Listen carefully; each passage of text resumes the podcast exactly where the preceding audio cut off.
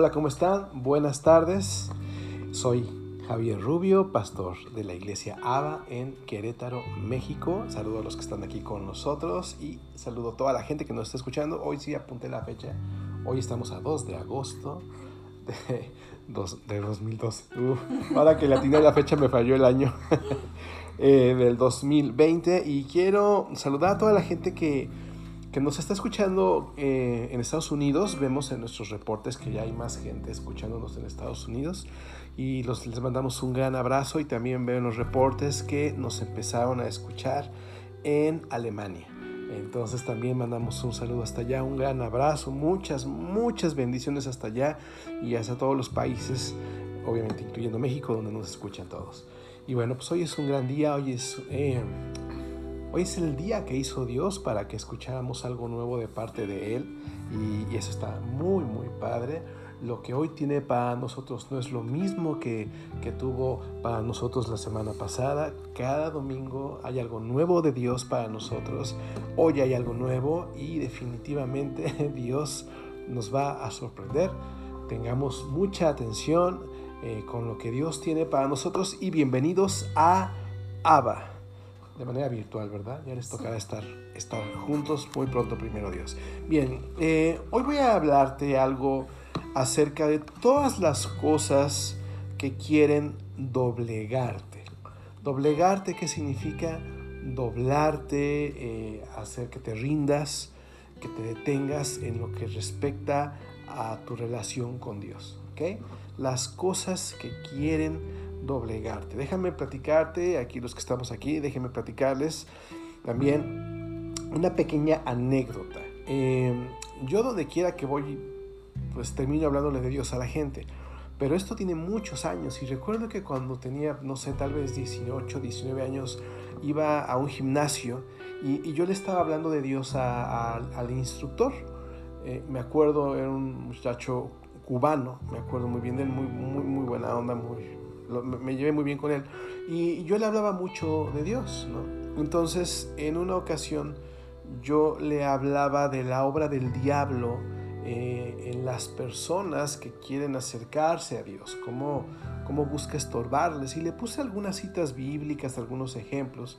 Y recuerdo que una persona que, porque me escuchaban muchos hablarle, eh, recuerdo que una persona me, me interrumpe y me dice, tú, tú, ¿cómo me dijo? Algo así como, tú no eres cristiano, algo así me dijo. Yo le pregunté el por qué, porque pensaba eso, y me dijo, porque tú diciendo que eres cristiano, te la pasas hablando del diablo, ¿no? Y eso no es de Dios. Entonces le dije, bueno, lo que tú no sabes y seguramente te va a sorprender, le dije, es es eh, pensar quién fue la persona en la Biblia que más habló del diablo. Y la persona en la Biblia que más habló del diablo fue el Señor Jesucristo. Entonces eso le sorprendió, le descompuso su, argumento, su, réplica.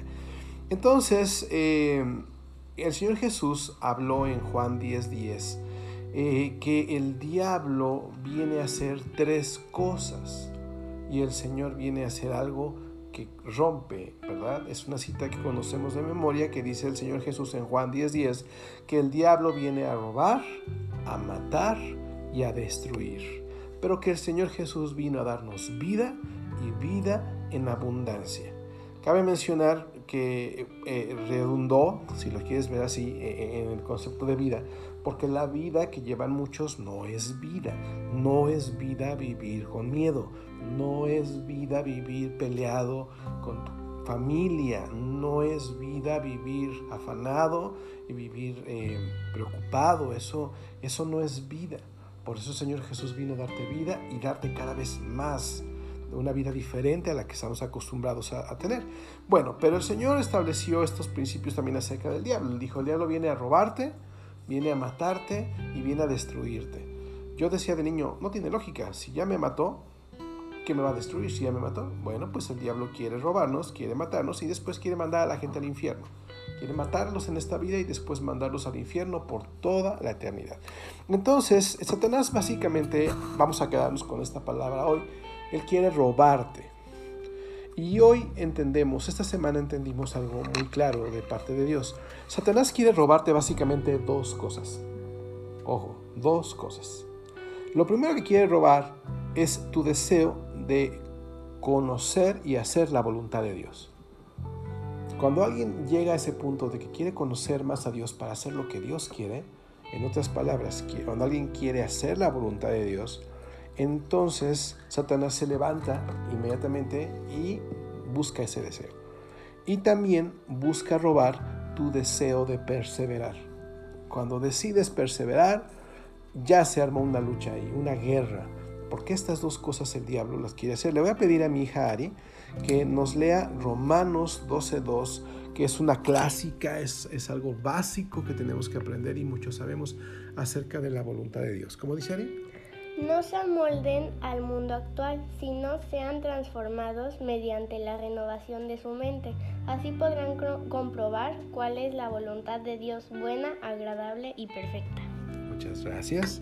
La Biblia dice que la voluntad de Dios tiene dos características. ¿Cuáles son? Que es buena, agradable y perfecta. Pero tu voluntad no es así. Tu voluntad y mi voluntad no tienen la misma característica que la voluntad de Dios entonces el diablo va a patrocinar tu voluntad. Va a ayudarte a hacer lo que tú quieres y no hacer lo que Dios quiere. Porque si la voluntad de Dios es buena, agradable y perfecta, la voluntad del hombre es lo contrario. ¿Qué es lo contrario? ¿Qué sería lo contrario? Sería mala, ¿verdad? Desagradable e imperfecta. Hay una parte en la Biblia que dice que hay caminos que al hombre le parecen rectos, pero al final son caminos de muerte. ¿verdad? Satanás nada más te deja ver el principio de tus decisiones, te deja ver el principio y te pinta un posible final. Pero la única voluntad garantizada, lo único, lo único garantizado, mejor dicho, es hacer la voluntad de Dios. Por eso cuando una persona dice, mi voluntad no, no, no va, a partir de hoy yo voy a esforzarme por conocer la voluntad de Dios en su palabra eh, y voy a, voy a pelear por hacerla. Y entonces en, la oficina del diablo, en los cuarteles generales del diablo, se oye pep, pep, pep, pep, pep. ¿Se han visto? un foco, ah, imagínense un foco rojo. Pep, pep, pep. O sea, porque todos los demonios salen corriendo porque dicen, no, alguien ha decidido no hacer su voluntad. ¿no? Y el negocio del diablo es que tú hagas tu voluntad. Irónico, la voluntad del diablo es que hagas tu voluntad y que no hagas la voluntad de Dios. Y eso, por eso el diablo quiere robar esa actitud, ese deseo.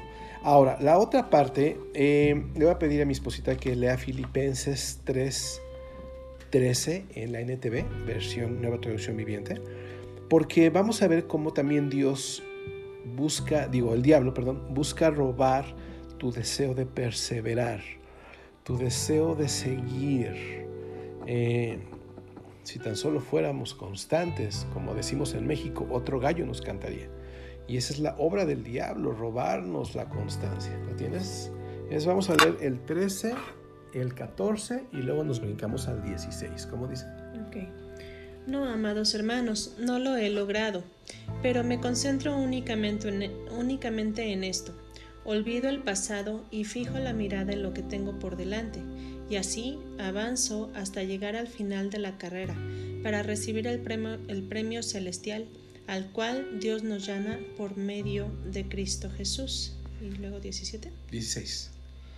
Pero debemos aferrarnos al avance que ya hemos logrado. Ok. El apóstol Pablo es un tema, de, otro tema definitivamente, pero el apóstol Pablo en esa parte en Filipenses 3 nos enseña a Dios a través de él que una persona perfecta no es una persona que no se equivoca. Una persona perfecta es la persona que ha aprendido a dejar atrás lo que quedó atrás y a extenderse a lo que está adelante. No anda cargando su maleta con lo que pasó, con lo que le hicieron, sino que lo deja atrás y se extiende, ¿verdad? ¿Me puede, el 16, ¿me dejas, me lo prestas tantito? El 16 en esta versión dice algo muy importante, pero debemos aferrarnos al avance que ya hemos logrado. Entonces, Pablo también decía en el 13, eh, me concentro únicamente en esto, olvido el pasado y fijo la mirada en lo que tengo adelante. Así avanzo hasta llegar al final de la carrera. O sea, cuando alguien decide avanzar hasta el final, o sea, porque quiere llegar al final y, alguien se aferra al avance que ya ha tenido, aferrarse a ser constante, negarse a regresar, negarse a, pararse, entonces Satanás tiene un problema. ¿Y cómo se escucha en, las, en los cuartos del infierno? Pep, pep, pep, pep, pep, ¿no? O sea, otra alarma. Dice, no, y todos los demonios corriendo como los... No, esa es ambulancia. Eso es lo que le pasa al día. Eso le llaman cuando el diablo pierde, le llaman a la ambulancia, para que ve qué le hacen.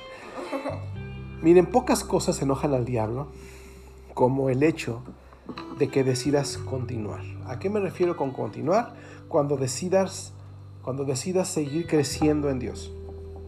Cuando decidas seguir creyendo que a su tiempo hará lo que tanto le pides cuando sigas creyendo en que hacer su voluntad es lo mejor, parezca lo que parezca. Cuando sigas eh, queriendo seguir a su lado, por así decirlo, a pesar de los errores de tu pasado. Cuando alguien dice eso, el diablo tiene un problema. Y se levanta a doblarte, a doblegarte. Va a levantar todo para que dejes esos pensamientos de Dios. ¿sí? En otras palabras, Él va a buscar robar tu decisión de seguir creyendo que Él te ama a pesar de tus pecados, por ejemplo. O sea, roba las decisiones importantes, porque el Señor Jesús lo primero que estableció, como ya lo vimos en Juan 10:10, 10, es que el diablo viene a robar. ¿Sí? Y podríamos hablar mucho de esto. Voy a leer, me, buscas por favorcito, em, voy a leer yo Hebreos 4:14 eh, en la nueva traducción viviente. Porque cuando te encuentras en esa situación de ataque, de lucha espiritual, tú necesitas saber qué hacer. ¿sí? Eh, voy a leerles yo eh, Hebreos 4, 14, y dice, voy a leer del 14 al 16, dice, por lo tanto, ya que tenemos un gran sumo sacerdote que entró en el cielo, Jesús, el Hijo de Dios, aferrémonos a lo que creemos. Nuestro sumo sacerdote comprende nuestras debilidades porque enfrentó todas y cada una de las pruebas que enfrentamos nosotros. Sin embargo, él nunca pecó.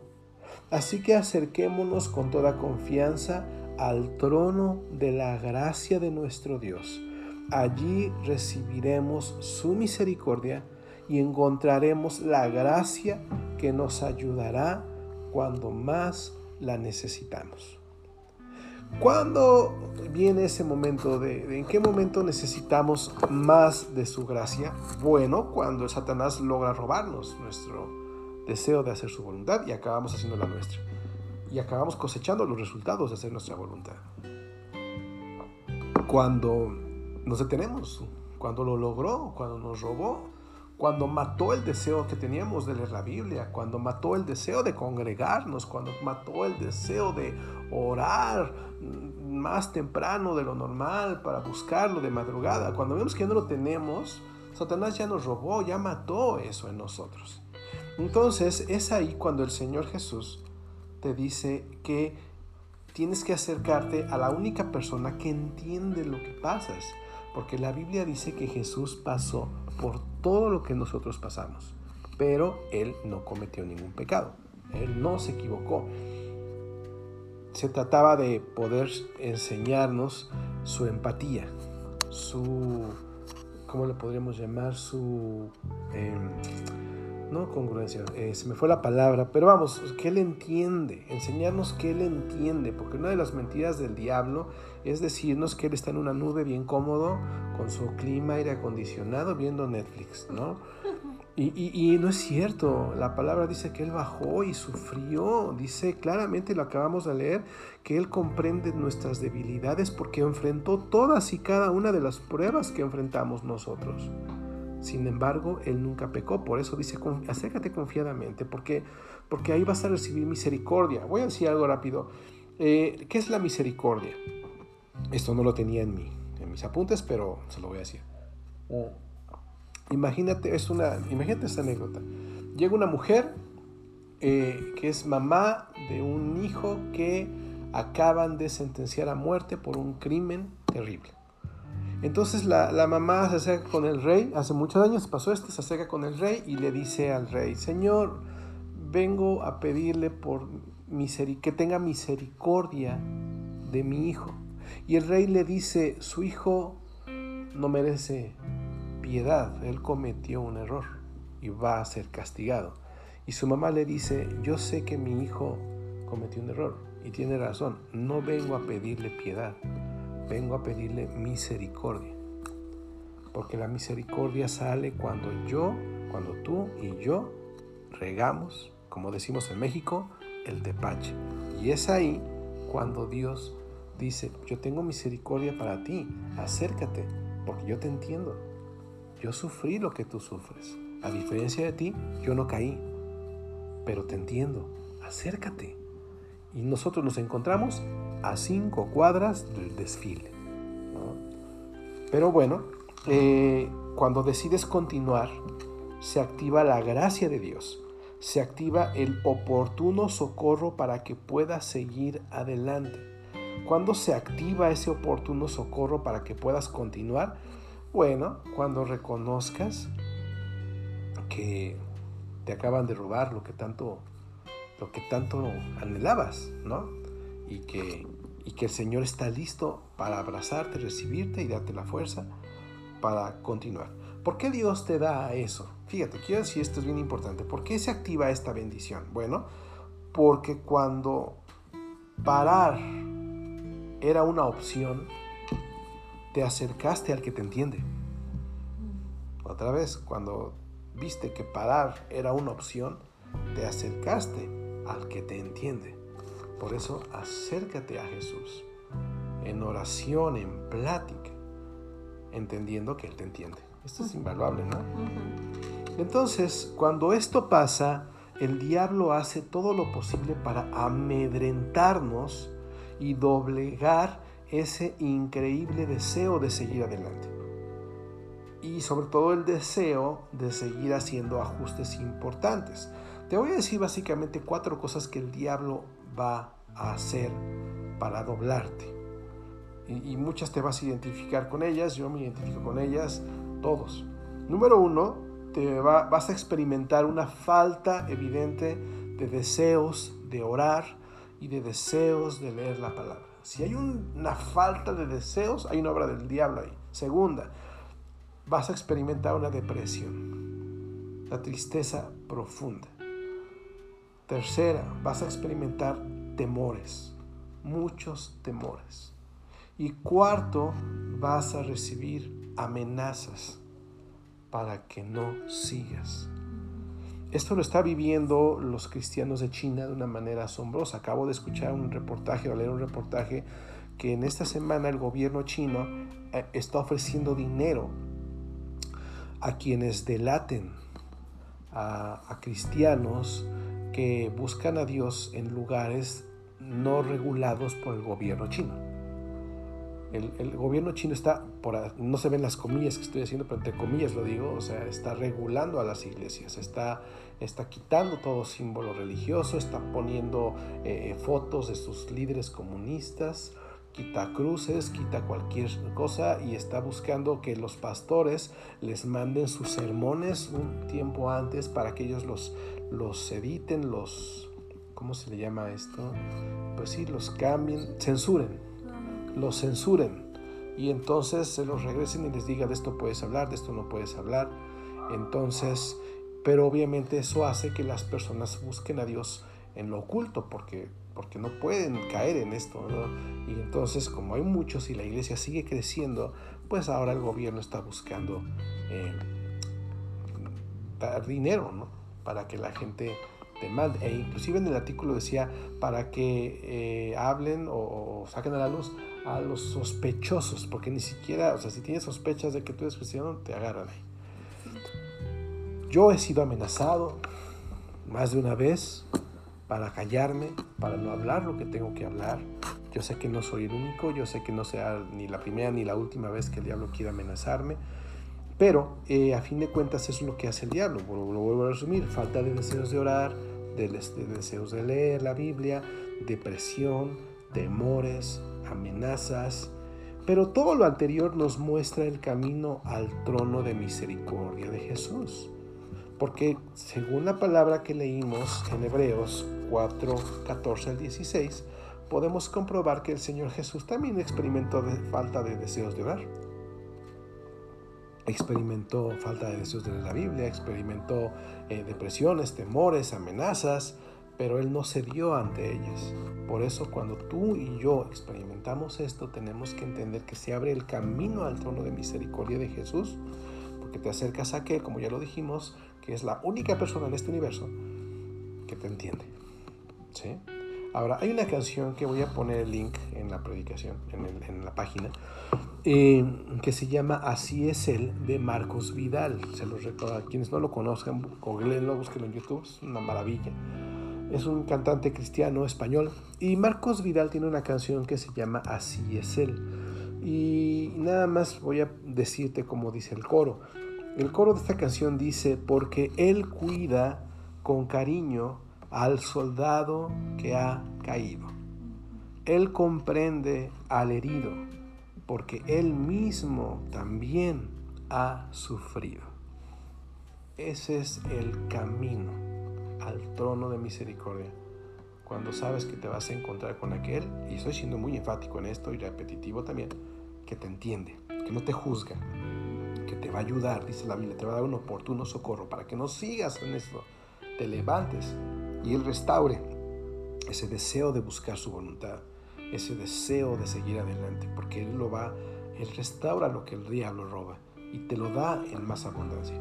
Ahora, ya vamos a pasar de lo general a lo particular en este asunto. No se trata, esto ya lo hemos hablado antes, no se trata de tu capacidad sino de tu voluntad para seguir adelante. No es que tanto puedes lograrlo, sino que tanto lo deseas, que tanto lo anhelas. Cuando eh, ya esto lo, vimos en un podcast, fue, fue uno de los primeros, el primero que va a aparecer en el podcast, que se llama Notas de Dios para tiempos de crisis. Necesitas eh, yo te sugiero que te metas al podcast y lo leas y lo oigas, dura 25 minutos, algo así. Y en ese, y en ese podcast hablamos de lo que dice Zacarías 4.6, de que no es con fuerza ni con poder, sino con, el con la ayuda del con la fuerza del Espíritu Santo.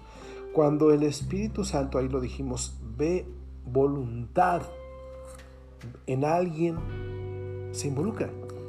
Él está buscando quién quiere seguir a Jesús a pesar de todo. Y cuando encuentra a alguien que quiere seguir a Jesús a pesar de todo, el Espíritu Santo se involucra. Porque Él sabe que no es con fuerza ni con poder, no hay poder humano que logre hacer esto, sino con su ayuda. Em, una pequeña anécdota, hace, yo, hace algunos años, cuando tenía yo 11, 12 años, ayer, eh, hace poquito, eh, bueno, cuando era niño, estábamos en la iglesia y el pastor de jóvenes, me recuerdo que se llama Silvio, el hermano Silvio, él, él nos hizo un reto, un challenge, ¿ok? Hashtag lee la Biblia, ¿no? Y a todos nos, puso, nos dijo, esta semana vamos a leer la Biblia, un capítulo al día. Me acuerdo que éramos como 50 jóvenes. Y nos dijo a todos, ¿quién cree que puede lograrlo? Y yo dije en mi corazón, ay, un capítulo al día. ¿Qué es eso? Oh, un capítulo. Entonces, yo creo que no fui el único que pensó lo mismo, porque como los 50 o 60 chavos levantamos todos la mano y dijimos, vale, entramos al reto. ¿Okay? Pasó una semana, eh, al siguiente domingo dice el pastor, el pastor, el, sí, el pastor de jóvenes, dice, a ver, levanten la mano quien logró leer un capítulo de la Biblia al día. ¿Sabes cuántas manos se levantaron? Una. ¿Sabes? Los 60 que habíamos ahí, solamente se levantó una. Y esa mano no fue la mía, créeme. yo tampoco pude, casi nadie pudo. Entonces se levanta una mano y le dice el pastor a este hombre, a ver, a este joven, pásale, pásale al frente, platícanos tu experiencia. Y se para este cuate muy, muy, muy engreído. ¿eh? Muy salsa. Ajá, muy salsa, se para al frente de todos y, y lo entrevista a este pastor. Le dice, a ver, platícanos. ¿Se te hizo fácil leer un capítulo de la Biblia al día? Y este joven le dice, nunca se me olvida esa expresión, y le dice, facilísimo, ¿no? Cuando este hombre dijo eso, el pastor le puso una regañada enfrente de todos y me acuerdo que le dijo, ¿cuál facilísimo? Es de lo más difícil del mundo. Si fuera facilísimo, todos hubieran levantado la mano. Le dice, estás mal, eso es casi imposible. Todos nos sentimos muy consolados, ¿verdad? Porque, porque las cosas así no, son, no se pueden. Porque Satanás no es porrista. No te va a andar aplaudiendo cada vez que te levantas a hacer lo que tienes que hacer te va a estorbar y estorbar y estorbar. ¿Sí? Por eso lo sabe Dios. Por eso les recomiendo que lean, eh, eh, que escuchen el podcast de Notas de Dios para tiempos de crisis, porque es ahí donde explico a profundidad o platicamos a profundidad cómo el Espíritu Santo sabe que es humanamente hablando es imposible hacer ajustes. Pero cuando tenemos la voluntad de hacerlos, Él se involucra y con su ayuda hace que logremos lo que humanamente hablando es imposible. Ahora, dijimos que íbamos a pasar a lo particular todavía, estamos llegando más a, profundidad. ¿Qué está usando el diablo para que te doblegues? Ya hablamos de depresión, de temores, de faltas de falta de deseos de orar o leer, y aún ya hablamos de amenazas, pero, pero más en lo, en lo particular, ¿qué está usando el diablo además de esto para doblegarte? ¿Qué me refiero cuando digo doblegarte?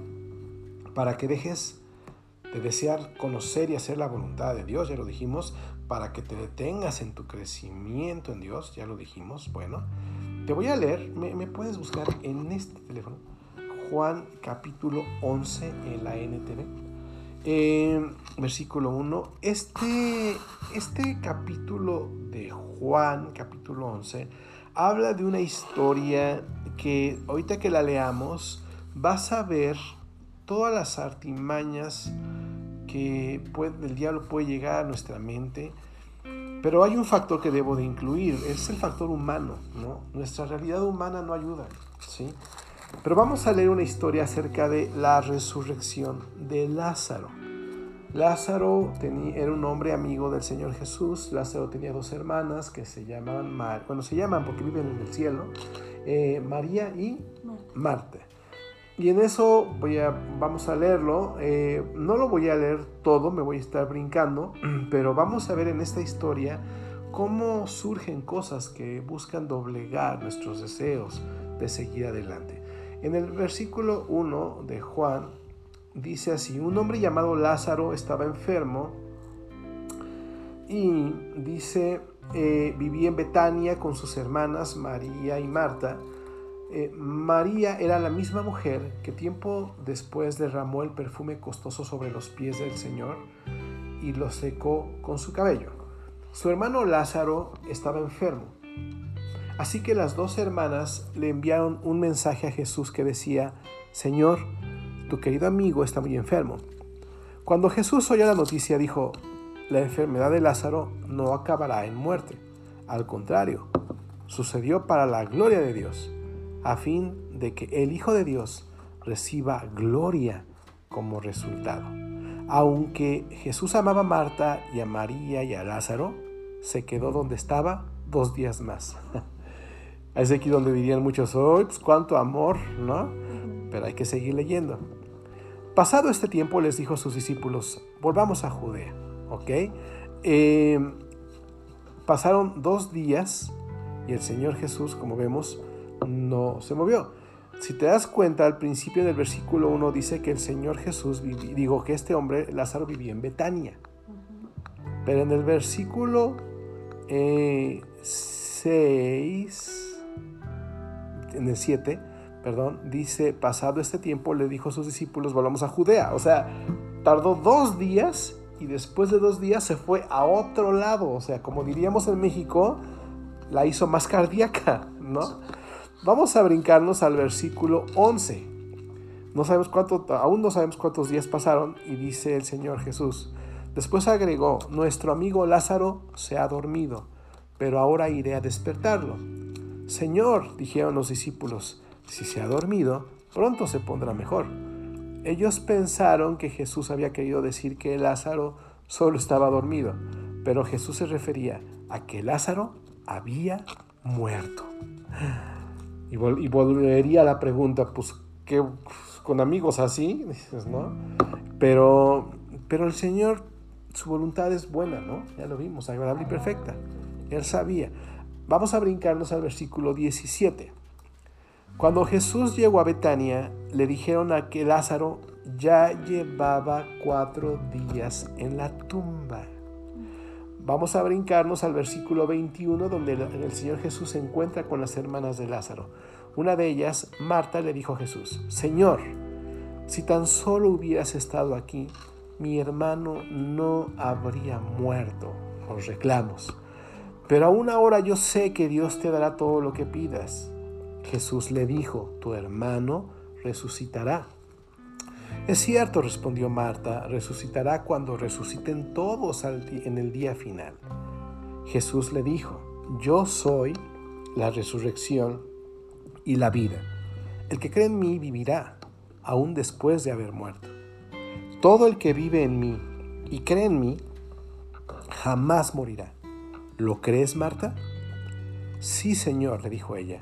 Siempre he creído que tú eres el Mesías, el Hijo de Dios, el que ha venido de Dios al mundo. ¿Ok? La historia continúa. Él llega a la tumba, ve a toda la gente ahí, ve a sus hermanas y vamos a brincarnos al versículo 39,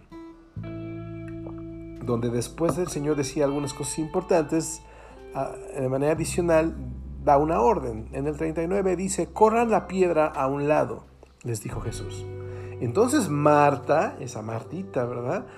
La hermana del muerto, protestó, Señor, hace cuatro días que murió debe haber un olor espantoso. Paréntesis, se dan cuenta que le está en barra y en barra el Señor Jesús el reclamo de que cuatro días, cuatro días, debiste haber llegado aquí hace cuatro días, llegaste tarde y le vuelve a decir, ya lleve cuatro días, ¿no? Bueno, continuamos, le dice, debe de haber un olor espantoso. Jesús respondió, ¿no te dije que si crees verás la gloria de Dios? Si nos brincamos al versículo 43, dice, entonces Jesús gritó, Lázaro, sal de ahí. Y el muerto salió de la tumba con las manos y los pies envueltos en, con vendas de entierro y la cabeza enrollada en un lienzo. Jesús les dijo, quítenle las vendas y déjenlo ir. ¿Qué aprendemos de esta importante lectura? Bien, Aprendemos cuatro mentiras que el diablo levanta en la mente humana, en la mente del que quiere seguir. Número uno, el, diablo le decía a las hermanas de Lázaro, como nos dice a nosotros, tu Señor ya se tardó, ¿eh? O sea, Jesús ya se tardó. El problema avanza, el problema avanza, el problema avanza, la enfermedad avanza, no pasa nada. Y nos lleva a la segunda declaración. A mí se me hace que tu Señor no te ama. ¿eh? Porque no llega. Tercer declaración diabólica. A mí se me hace que a tu Señor no le importes. Y las enlaza, porque si le importaras no se tardaría. Porque si te amara ya hubiera hecho algo. Entonces esas tres preguntas doblegan prácticamente a cualquiera. Porque están viendo la situación que avanza, que avanza, que avanza. Eh, hay una página eh, en Facebook que, sigo donde están pasando, eh, están, nos siguen al tanto de la situación de un bebito precioso que nació y, los médicos ya lo daban por muerto. Entonces tenía un problema con, tiene un problema con sus riñones. Y, acabo de ver hace un, dos días que, el bebito precioso, eh, bueno, mucha gente hemos estado hablando por él y ya, ya empezó a hacer pipí, ya empezó a orinar. Y eso es una señal, obviamente, de que sus riñones empiezan ya a trabajar. Pero los doctores les dicen, no es cierto, tu hijo, aunque orine, está desahuciado, se va a morir. Pero la fe de los papás está firme. Pero la realidad es que esas cosas pueden doblegar a cualquiera si Jesús no nos ayuda con su Espíritu Santo. El diablo llega y te dice, tu Señor, tu señor ya se tardó, a tu, Señor no te ama, a tu Señor no le importas. Pero como ya aprendimos, la primera cita que leímos es que la voluntad de Dios es qué? Buena, agradable y perfecta. En otras palabras, por algo el Señor estaba haciendo las cosas. Número uno, te voy a explicar. Los judíos religiosos de aquella época tenían una creencia de que cuando una persona se moría, el alma del muerto se quedaba tres días a su lado y después se iba al cielo o al infierno. Por eso el Señor Jesús tenía que esperar cuatro días, porque si Él resucitaba a Lázaro los primeros tres días, los religiosos iban a decir, eso no es un gran milagro, porque todos sabemos que el alma estaba ahí durante tres días esperando un milagro. Y hubieran demeritado el milagro de Jesús. Por eso Él tenía que esperar cuatro días para hacer un milagro asombroso ante esa gente, entre todos. Número dos, ese milagro activó la fama de Jesús en toda la región. El impacto de Jesús fue exponencial. Lo que el diablo decía, no te ama, el Señor decía, no, yo tengo un porqué. Número tres, el Señor con esto hizo que los religiosos oficialmente buscaran su muerte. A partir de ahí dice la palabra que decidieron matar a Jesús. Por muchos intereses, pero ¿qué nos salvó a nosotros? La muerte de nuestro Señor Jesús. Y número cuatro, eh, Jesús obviamente fue muerto por, por, por nosotros a partir de esta situación y resucitó para darnos vida en este mundo, porque ya dijimos que aquí la necesitamos, y vida eterna a su lado cuando nos fuéramos. Entonces, y lo único que parecía que Marta entendía era, te tardaste, te tardaste, te tardaste, no me amas, no, me, no te importo. Pero por eso el diablo no quiere que conozcamos y, y, sigamos la voluntad de Dios, porque Dios sabe lo que hace. Pero nos lo quiere enseñar a nosotros si somos constantes. Porque si Marta se hubiera echado a correr, no hubiera visto a su, a su hermano vivo. ¿Sí? Entonces Jesús siempre sabe lo que hace y por qué permite las cosas. Siempre. Termino con esto. Mm, no dejes de confiar. No dejes de buscar y de conocer la voluntad de Dios. De conocer y hacer su voluntad. No te detengas. No te detengas. Si decidiste hacer algo, hazlo. Eh, yo te voy a decir algo y mi esposa me escucha siempre y sabe que no miento. Eh, hace tres semanas o cuatro semanas yo decidí que la voluntad de Dios era mejor que la mía. Y la decidí en un asunto eh, de salud, ¿verdad? Que Dios permitió que me pasara algo. Y por primera vez en mi vida, en vez de volverme loco, cuando Él permitió que pasó eso, yo decidí creer que que por algo lo hacía y que su voluntad era mejor que la mía.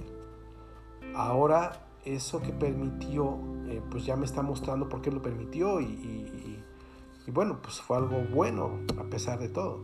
Y pocos días después tomé la decisión de ser eh, constante. Decidí esforzarme más en los podcasts, decidí esforzarme más en mi blog, decidí esforzarme más en, en, los contenidos que subo a redes sociales para que la gente conozca más de Dios. Decidí buscar más a Dios, decidí ordenarme más en muchas cosas.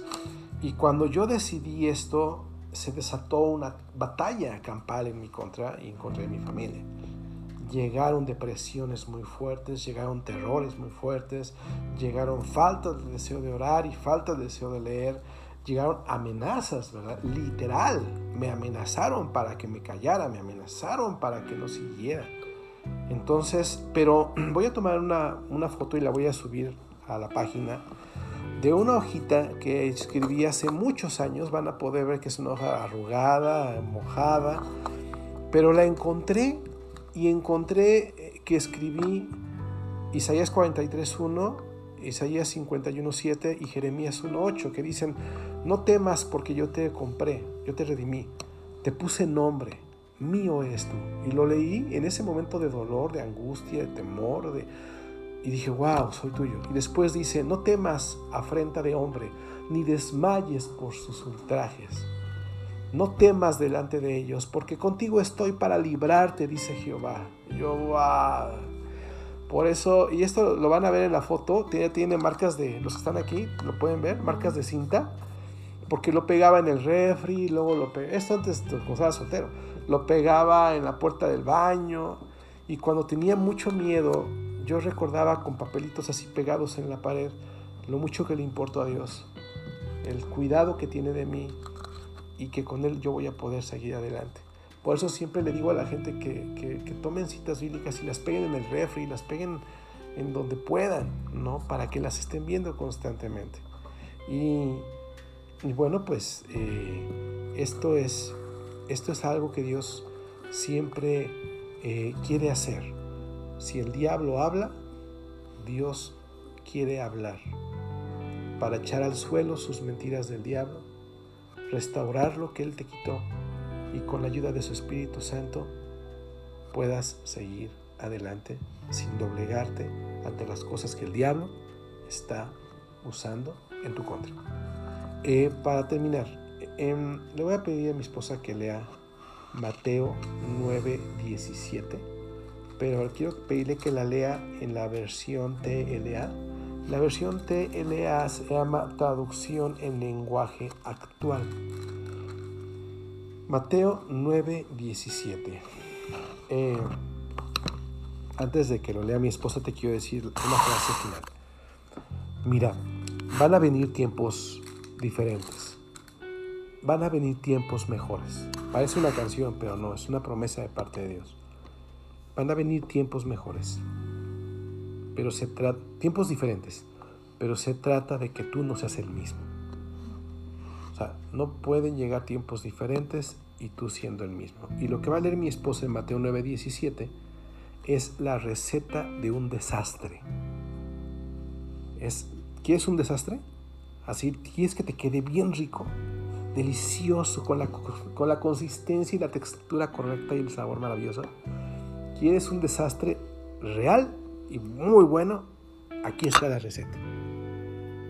Tampoco se echa vino nuevo en recipientes viejos, porque cuando el vino nuevo fermenta, hace que se reviente el cuero viejo. Así se pierde el vino nuevo y se destruyen también los recipientes. Por eso hay que echar vino nuevo en recipientes de cuero nuevo. De ese modo, ni el vino ni los recipientes se perderán. Ok. En pocas palabras, la receta para un desastre es sencilla. Agarra un recipiente, mezcla lo nuevo de Dios con lo viejo tuyo. O sea, lo nuevo de Dios con el mismo de siempre, con lo mismo de siempre. Este mejor dicho, mejor dicho, ¿verdad? Mezcla lo nuevo de Dios con lo mismo de siempre. Y después, ¡tarán! Lo nuevo de Dios va a romper todo, porque dice la Biblia que cuando ponen vino nuevo en recipientes viejos, el vino nuevo rompe el recipiente y se derrama el vino y se rompe el recipiente. Todo se rompe cuando mezclas lo viejo con lo nuevo. Entonces, eh, cuando tú decides buscar la voluntad de Dios, conocer y buscar y hacer la voluntad de Dios, y cuando decides seguir adelante a pesar de todo, eso es lo nuevo. El diablo quiere, quiere, quiere robar lo nuevo llevarte a lo viejo donde haces solo tu voluntad, donde no quieres conocer la voluntad de Dios, donde te desanimas y no quieres seguir adelante, eso es lo viejo. Y, Dios no quiere un desastre, entonces Dios no va a hacer cosas nuevas. Pero Él necesita que entiendas y que yo entienda y que todos entendamos que Él está listo y vienen tiempos diferentes, tiempos nuevos. Y Él nos exige que no seamos los mismos. ¿Ok? Vamos a orar por esta palabra. Vamos a pedirle a Dios su ayuda. Vamos a poder, vamos a pedirle a Dios la ayuda de su Espíritu Santo para que nos ayude a continuar, para que nos ayude, más que a continuar, para que nos ayude a materializar ese deseo, porque todos queremos continuar, todos queremos hacer la voluntad de Dios, pero no todos tenemos la ayuda de su Espíritu Santo para que esto sea real. Y, y cuando lo logramos, pues le damos la gloria a Dios, ¿no? las gracias a Dios porque es el que lo logra. Oramos. Dios, te damos gracias por esta palabra, te damos gracias por este tiempo en el que vivimos porque aunque los temores, las depresiones aumentan, los terrores aumentan, tú eres bueno y tú eres fiel y tú nos entiendes. Señor, que nuestro mayor anhelo hoy sea conocer y hacer tu voluntad. Que si pasa algo, podamos confiar en que tú sabes por qué pasa y que a su tiempo nos dirás por qué pasó.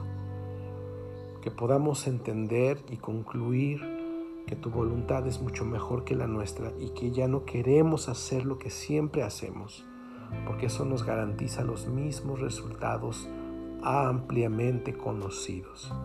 Queremos resultados nuevos que solo obtendremos por conocer y hacer tu voluntad.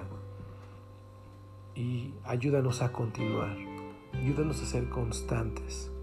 No permitas que el diablo nos robe este deseo de seguir adelante.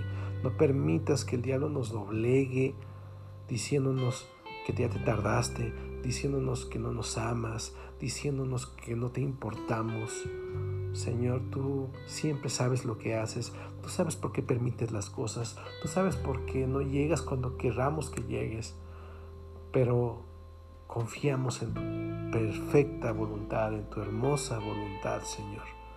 Te pido, Señor, que todos los que tienen el deseo de conocerte y de seguir adelante sean soportados, sean ayudados por tu Espíritu Santo.